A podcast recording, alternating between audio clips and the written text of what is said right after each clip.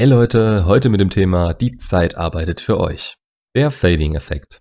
Ich denke, ihr kennt das. Man hat einen Tagtraum über beispielsweise einen Strandurlaub, den ihr vor fünf Jahren hattet. Woran erinnert ihr euch?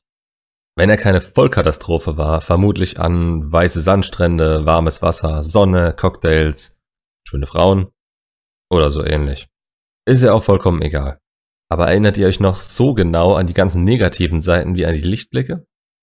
Dass ihr vielleicht im Flugzeug fast gereiert hättet, die Fahrt zum Hotel drei Stunden in der Hitze die Hölle war, ihr an fünf von sieben Tagen mit einem Kater aufgewacht seid und bei einem Bauchplatscher in den Pool tagelang Schmerzen hattet?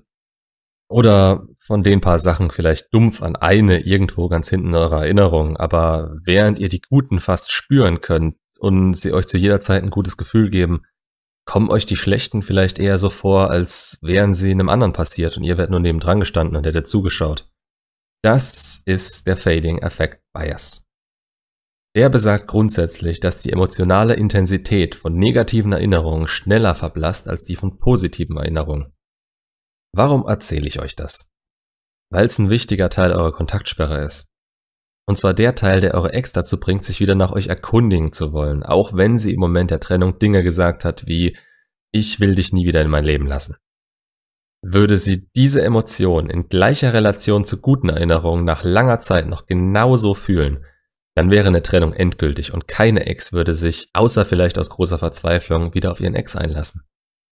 Dass ihr während der Kontaktsperre an euch arbeitet, ist unerlässlich, damit sie sehen kann, dass ihr wieder attraktiv für sie werdet und für sie, äh, einfach gesagt, Mehrwert bietet. Wieder interessant werdet. Aber sie ist in dem Moment, in dem ihr in die Kontaktsperre gegangen seid, aus eurem Leben raus. Und ihr seid aus ihrem raus. Euer Status ist für sie ungewiss und eigentlich müsste sie davon ausgehen, dass ihr genauso weitermacht wie vorher. Aber wenn ihr sie in Ruhe lasst, werden nach und nach gute Erinnerungen an euch überwiegen und die schlechten, gut, immer noch da sein, aber in eurer Ex nicht mehr so starke Emotionen auslösen. Das gibt euch eine ziemlich hohe Chance darauf, ihnen irgendwann zeigen zu können, dass ihr anders seid als zu Zeiten eurer Trennung. Natürlich ohne Garantie, jeder Mensch ist anders und ich kann es euch nicht versprechen. Aber bei mir haben sich schon Kandidatinnen wieder gemeldet, von denen ich dachte, ich höre nie wieder von denen. Also macht euch keinen Kopf drum, dass ihr euch vergessen könnten, wenn eure Beziehung länger als sechs Monate ging, ihr emotional gebunden wart und viel Zeit miteinander verbracht habt. Was vergessen wird mit der Zeit, sind die negativen Gefühle zu speziellen Situationen und Wesenszügen von euch. Und das ist genau, was ihr wollt. Es wird quasi der Reset-Knopf bei eurer Ex gedrückt und ihr könnt von einem vorherigen Standpunkt aus bei ihr anfangen. So könnt ihr das sehen, aber denkt nicht, dass die auf einmal blöd geworden sind.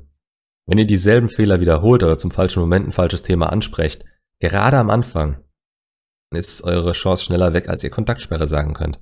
Und nochmal zum Mitschreiben, sagt dieses Wort niemals vor eurer Ex. Kontaktsperre. Niemals. Okay. Der Grund, warum solche Fehler fast schon Flashbacks bei ihr auslösen, liegt eigentlich auf der Hand. Falls eure Ex sich meldet, verbindet sie kein Gefühl mit eurer negativen Seite oder das Gefühl ist sehr weit runtergedrückt.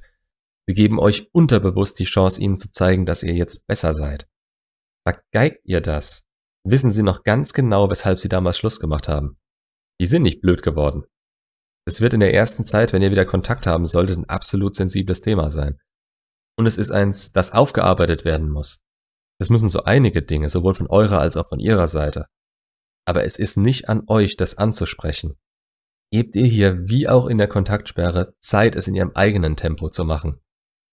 Ihr gebt das Tempo vor, in dem ihr euch ihr öffnen wollt, und sie gibt das Tempo vor, in dem sie alte Themen und auch das Zusammenkommen ansprechen will. Wenn sie dafür länger braucht, ist das erstmal was Gutes, weil ihr ihr neue, gute Erinnerungen schenken könnt, bevor ihr solche Dinge ansprechen müsst.